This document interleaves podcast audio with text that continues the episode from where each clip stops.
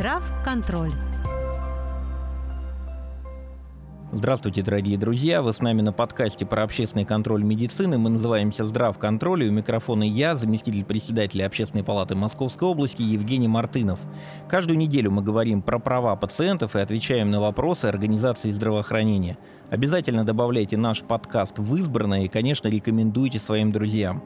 Вы всегда найдете нас на всех популярных платформах, в эфире «Радио 1» каждую среду в 13.00 и на нашем телеграм-канале «Мартынов Лайв». Помните, мы поможем сэкономить ваше время, нервы и деньги. Сегодня у меня в гостях главный врач Домодедовской центральной городской больницы Минздрава Московской области, заслуженный врач Российской Федерации, человек с огромным опытом Андрей Анатольевич Осипов. Здравствуйте, Андрей Анатольевич. Здравствуйте.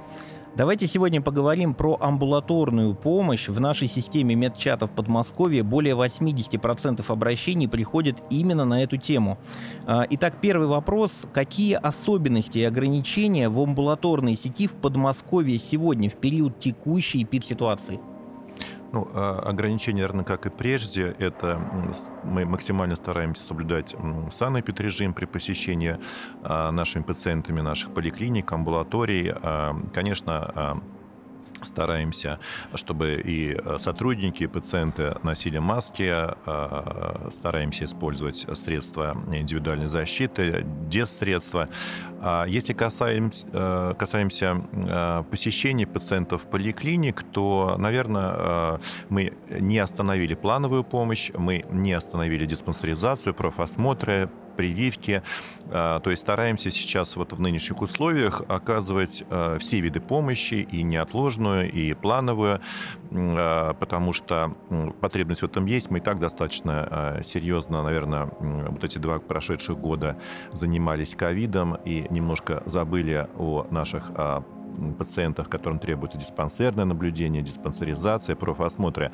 А, поэтому медицина Московской области работает ну, достаточно напряженно, но динамично и оказывает все виды медицинской помощи. Давайте подскажем пациенту, сохраняются ли рекомендации Минздрава с температурой до 38 идти в поликлинику самим, в кабинет неотложной помощи, и какой сегодня вообще график работы неотложной помощи, например, по воскресеньям, работает она или нет? Знаете, э, наверное, совет этот сохраняется, но здесь достаточно вопрос, например, даже для меня, как для врача, вопрос очень спорный и серьезный, потому что э, ведь есть э, пациенты, которые и на самом деле при температуре 37,1, 37,2 чувствуют себя плохо, значительно хуже, чем при температуре 38.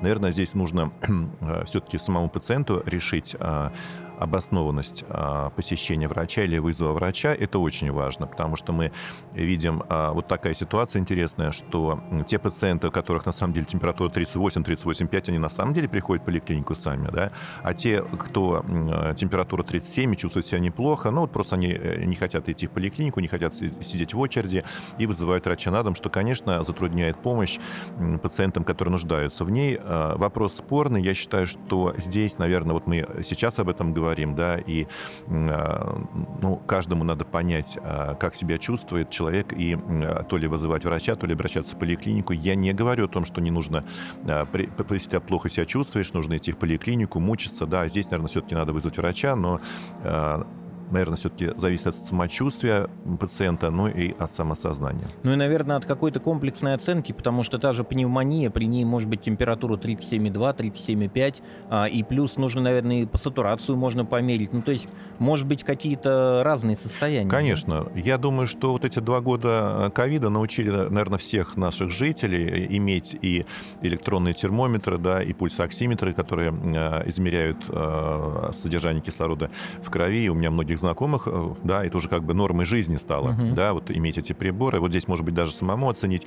Э, и, конечно, если человек пожилой, если это ребенок, конечно, э, нужно вызвать врача на дом, но возможно, и все-таки какое-то время подождать врача, потому что нагрузка все-таки высока, хотя мы видим снижение на 40% заболеваемости респираторными инфекциями Московской области. Но подождать врача, врач в любом случае придет. Ну вот я сказал про неотложную помощь, просто, на мой взгляд, кабинет неотложной помощи один из самых главных кабинетов в поликлинике, потому что он не требует прикрепления, он работает по живой очереди, не надо искать талон. А, по воскресеньям, я помню, еще совсем недавно, а, неотложка работала, поликлини... неотложно поликлиническая помощь по воскресеньям воскресеньям. Сегодня, вот в данный момент, какая ситуация? Сегодня работаем. Работаем. Мы э, видим, э, что есть снижение обращений в кабинет неотложной помощи, как непосредственно при обращении в поликлинику, так и вызовов количество снизилось. Но все-таки работаем. И, знаете, мы для себя понимаем, а мы, например, в Домодедово работали с 1 по 9 января вообще без выходных. Даже 1 числа мы пришли на работу, открыли кабинеты и были пациенты. Да? Но мы для себя понимаем, что, наверное, все-таки вот так лучше будет и для пациентов, и для нас, чтобы и в воскресенье можно было прийти к пациенту э, в кабинет неотложной помощи и вовремя все-таки оказать ему помощь, чтобы потом не было других проблем. Понятно. В Московской области большое внимание уделяется услугам онлайн, опять же, с учетом вот гриппа, ОРВИ, ковида. Желательно сократить посещение поликлиник без нужды, мы все это понимаем. И тут на помощь приходят э, электронные справки, которые можно заказать онлайн. По-моему, у нас их уже целых шесть. Э, что это за справки? Да, их шесть. Это э, такой, наверное, проект э, Министерства здравоохранения Московской области. Очень удобно. Удобно, наверное, и пациентам, и врачам. Э, для того, чтобы пациенты просто так за какой-то бумагой не приходили к врачу. Их можно заказать через портал госуслуг. Это справка очень важная об отсутствии контактов, что достаточно часто требует. Это справка для абитуриентов. Форма 086У. Хотя я могу тоже, пользуясь случаем, сказать, что э, на самом деле требования этой формы при поступление в высшее учебное заведение не обязательно, и ее могут требовать, ну, только какие-то особые там угу. учебные заведения, которые там военные, наверное, физкультурные, да, а остальные учебные заведения по приказам Министерства а, образования, в общем-то, могут их не требовать. Это справка для а, получения путевки на санаторно-курортное лечение, это выписка из амбулаторной карты, что также востребовано, справка летом для детского лагеря и справка о проведенных прививках. Вот этот проект Министерства здравоохранения Москвы области тоже работает. Мы сейчас достаточно активно вносим даже э, историю прививок, несколько несколько лет назад, чтобы пациент, ну, одним нажатием кнопки мог угу. получить а, эту справку. Это очень удобно. удобно. Это и врачи разгружает, и а, наших пациентов тоже, в общем-то. Андрей Анатольевич, ну вот следующая тема телемедицина. Мы знаем о том, что она давно помогает э, в системе врач-врач, когда доктора между собой советуются по тяжелым случаям, по пациентам, например, э, больницам наша районная может посоветоваться с маньяками, да, это удобно, или с федеральным центром. Вот меня интересует э, как раз в призме не врач-врач, а врач-пациент или пациент-врач. Мы знаем, что телемедицина активно развивается. Какой сегодня функционал, какие возможности у телемедицины чем и в каких случаях она может реально помочь пациенту?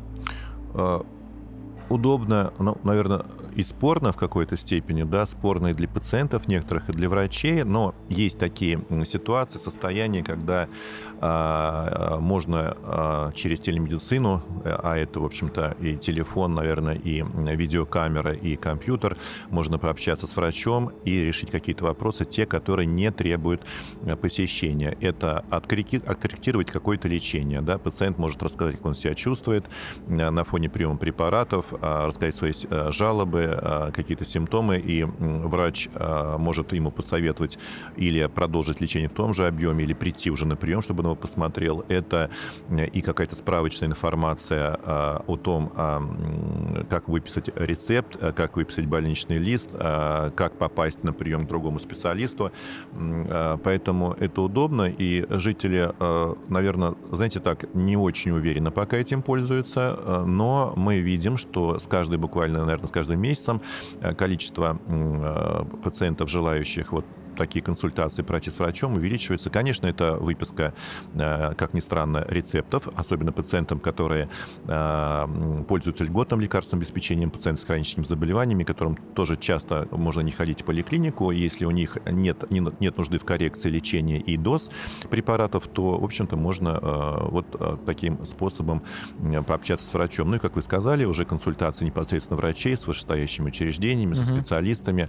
Ведь, например, какой-то каком каком-то поликлинике ну, не хватает там специалистов, ревматолога, пульмонолога, достаточно таких а, специальностей дефицитных, вот тогда можно уже с клинико-диагностическим центром второго, третьего уровня проконсультироваться вот с этими специалистами. Потому что, ну, согласитесь, а, есть врачи, которым например, гематолог, да, а, к которому а, можно прийти, э, нефролог, э, осмотр там особого не требуется, нужно посмотреть анализы и Конечно. понять, как дальше лечить. Но более того, этих специалистов может не быть в какой-то районной поликлинике не потому, что э, доктора нет, а потому что он не положен по количеству прикрепленного да, населения. Мы же все, все ориентируемся верно. на федеральные нормативы.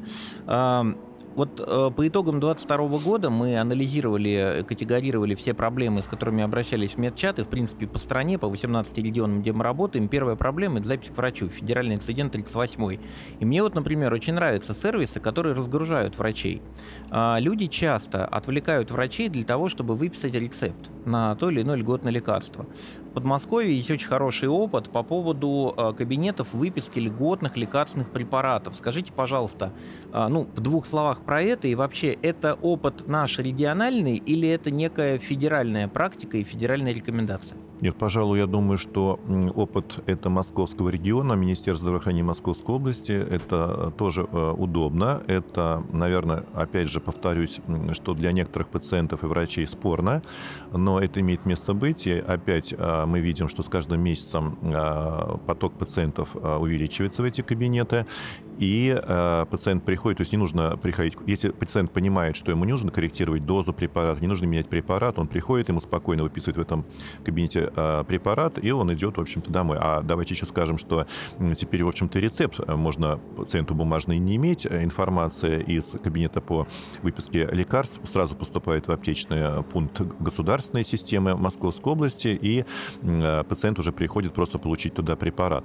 Ну, кроме этого, у данного кабинета есть э, другая функция. Это ведение регистра э, льготных пациентов, это формирование э, как раз заявок на льготные препараты. Ну, то есть достаточно такие большие интересные функции. А у нас же законодательство позволяет выписать рецепт для пациента, у которого динамика абсолютно адекватная, по принимаемой терапии не на месяц, а, например, на два, на три месяца. Есть такие возможности? Да, конечно, у нас такие возможности есть. Мы до 180 дней можем выписывать рецепты. Хотя, знаете, ну, а, мой взгляд как врача, в любом случае пациент требует какого-то наблюдения. Конечно. И мы э, нередко видим, что, э, да, выписываем препарат на 180 дней, и вдруг приходит пациент и говорит, что э, препарат ему не подходит, или какие-то имеются аллергические реакции, или нужна корректировка дозы, да, и вот в данном случае возникает не очень очень такая ситуация хорошая, поэтому все-таки мы рекомендуем, чтобы э, пациент динамически наблюдался у врача и хотя бы раз в месяц, опять же говорим, давайте скажем, телемедицину, да, обратился к врачу э, для коррекции препарата, ну и, наверное, дистанционно можно выписать препарат и получить его в аптеке. Дорогие друзья, мы напомним, что вы с нами а, на нашем подкасте про общественный контроль медицины. Мы называемся «Здравконтроль». Мы продолжаем. А, Андрей Анатольевич, бывают ситуации, когда врач выписывает а, рецепт на лекарственный препарат, естественно, по МНН, по действующему веществу. Пациент обращается в аптеку, а в аптеке этого препарата нету. Мы все понимаем, что отсроченное обеспечение, оно доступно, там за какой-то период 5, 7, 10 дней вы меня поправьте, должны лекарство привезти, но вдруг лекарство не привозят. И в этой ситуации пациент иногда покупает препарат за свои деньги. Мы советуем, не покупайте, обратитесь к лечащему врачу и так далее, но иногда покупают. Есть ли какие-то механизмы доказать и вернуть э, денежные средства за счет медорганизации, за счет страховой компании? Вот как э, тут быть? Что посоветуем? Э, льготное лекарственное обеспечение – это, в общем-то, задача бюджета как федерального, так и областного, то есть это не обязательно медицинское страхование, и поэтому, конечно, вопрос о возврате денег медицинской организации быть не может. Здесь что можно посоветовать? Конечно, во-первых, есть препараты, которые имеют МНН, международно непатентованное название, а торговое наименование, оно буквально может быть э, каким угодно, а сейчас их становится больше и больше, поэтому врач может может подобрать замену альтернативную, либо аналог какой-то. Э, к сожалению, вот у нас, знаете, такой психологический у многих пациентов есть, вот раз препарат импортный, значит, он хороший, а дженерик, да, или российский препарат, он плохой. Я считаю, что это не так, и пациенты часто хотят дождаться, может быть, какого-то препарата импортного, а сейчас есть определенные трудности в логистике их доставки э, по определенным причинам, а, поэтому я все-таки предлагаю пациентам э, обратиться к врачу, подождать э, препарат этот или найти а, аналог, что достаточно спокойно и свободно можно сделать сейчас. Ну или даже другую дозировку. Вот в начале 2022 года у нас был такой, э, можно сказать, кризис по лекарствам в плане того, что об этом СМИ активно рассказывали, нет того или другого препарата, я имею в виду по коммерческому рецепту в аптеке. И мы советовали как раз пациентам возвращаться к лечащему врачу, чтобы подобрали э, аналоговую замену или другую дозировку. То есть лечащий врач, ну, ты можешь вернуться к нему, посоветоваться, наверное, спросить, как поступить в той или иной ситуации. Ну и мы знаем, что есть возможность через индивидуальную закупку, если мы говорим по торговым наименованиям, при определенных медпоказаниях. Спасибо большое. Давайте поговорим про доступность. У нас э, перед Новым годом вышла новая программа государственных гарантий на 23 год, номер 2490 97. Напомним, что это документ в открытом доступе. Но вот э, меня очень интересует, а какие изменения по сравнению с предыдущей программой? Что мы, как пациенты, выиграли в доступности, в объеме медицинской помощи? В чем основные различия или дополнения? Э, однозначно, что программа немножко изменилась, и, конечно, изменилось финансирование, оно увеличилось, э, увелич... изменились какие-то, будем говорить, организационные мероприятия, которые больше касаются все-таки нас, медицинских работников, а пациент уже должен получить медицинскую помощь в соответствии с программой а, госгарантий. Что изменилось? Ну, во-первых, а, стал цифровой полис ОМС. Это, наверное, нужно сказать угу. об этом. Конечно. И а, это очень важно. Теперь пациенту не нужно ходить, хотя бумажные полисы сохраняют свои действия. Может быть, кому-то психологически вот пришел с бумажным полисом, это очень важно, да. А, ну, может быть, пожилым людям, которые не угу. очень владеют смартфонами, интернетом. Теперь даже при рождении ребенка он вносится в специальный регистр, и ему присваивается а, номер полиса ОМС, который как раз он действительный по всей России. А, раньше нужно было ждать месяц, а, по первый месяц по полюсу мамы оказалась медицинская помощь. То есть вот это изменение, а, что электронный полис сразу новорожденного при внесении в регистр полис выписывается. Это э, расширение показаний для постановки на диспансерный учет, то есть это лица с хроническими заболеваниями, неинфекционными, э, которые ставятся на диспансерный учет, и врач э, динамически их наблюдает, то есть с какой-то определенной кратностью при каждом заболевании назначается обследование, лечение, какие-то профилактические мероприятия. Я думаю, что здесь нужно сказать, вот если пациент с хроническим заболеванием стоит на учете диспансерном, давайте не путать диспансеризации, да, потому что диспансеризация это выявление как раз хронических заболеваний, да, а диспансерный учет это уже наблюдение их, профилактирование и лечение. Так вот, если пациенты наши будут вовремя проходить, а, стоять на диспансерном учете и а, проходить те обследования, которые им при диагнозу положены, наверное, а, на мой взгляд, меньше станет проблем с записью, проблемами с очередями да, к врачу. Мы говорим о расширении диспансеризации уже, углубленной диспансеризации, а углубленную диспансеризацию могут пройти не только пациенты, которые перенесли ковид, но и все, в общем-то, все наши граждане, пациенты, потому что, наверное, в какой-то, в той или иной степени ковид принесли все. Кто-то незаметно, кто-то заметно. И а иногда мы сейчас да. выявляем э, у достаточно молодых людей, которые говорят, нет, мы ковидом не болели, а мы увидим, что у них э, инфаркты в результате тромбов, инсульты в результате тромбов. Да? А потом, когда мы начинаем уже с ними подробно разговаривать, и говорит, а, да, вот тогда-то было небольшое повышение температуры, какой-то насморк, недомогание, скорее всего, это Возможно, ковид. Да, который вызывал тромбы. И у нас сейчас, э, мы вот буквально в конце 22 года у нас были пациенты 29 лет, 35, 45, у которых были инсульты, инфаркты, достаточно молодые люди. Расширились возможности для проведения реабилитации. А, это реабилитация не только для а, пациентов, перенесших а, ковид, это а, как раз реабилитация для пациентов, а, с, а, страдающими хроническими неинфекционными заболеваниями, сердечно-сосудистые, почки, неврологические заболевания и опорно-двигательный аппарат. А, и реабилитация стала сейчас возможна не только в стационарных условиях, но и а, а организуются в Московской области дневные стационары а, для реабилитации. И а, стационар на дому, может быть, а, реабилитация по показаниям. А, и сейчас сейчас и могу сказать, что вот, э, чтобы наши жители Московской области активно этим пользовались, потому что в Московской области открыто несколько реабилитационных центров, так как, так как, э, как Министерство здравоохранения Московской области, так и федеральные центры э, Минздрава России, Федеральное медико-биологического агентства, которые активно принимают на реабилитацию жителей Московской области. Это очень важно, пройти такую реабилитацию, опять же, провести обследование для того, чтобы потом знать о том, чем ты болеешь, и вовремя профилактировать осложнения. Это очень важно. Все, что вы сказали. Я хочу с своей стороны добавить то, что нам приятно, что в сравнении с предыдущей программой государственных гарантий у нас не увеличились сроки предельного ожидания а, и обследований, и узких специалистов, также 14 рабочих дней, 24 а, часа по врачу первичного звена. В Московской области мы, по-моему, по-прежнему эти сроки опережаем, это у нас да. 10 рабочих дней.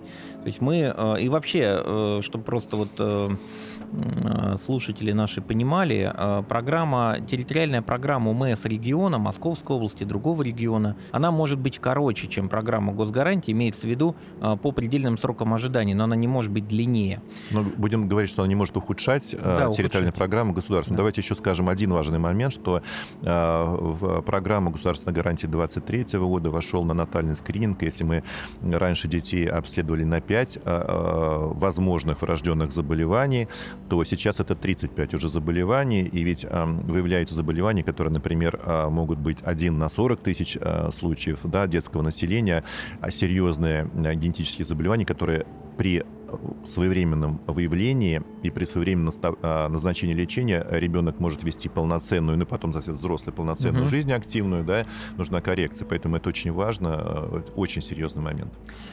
Спасибо большое. Мы идем дальше. Следующая тема – больничный. Андрей Анатольевич, как открыть или закрыть? Поможет ли здесь телемедицина? Какие особенности в получении листка нетрудоспособности по уходу за детками?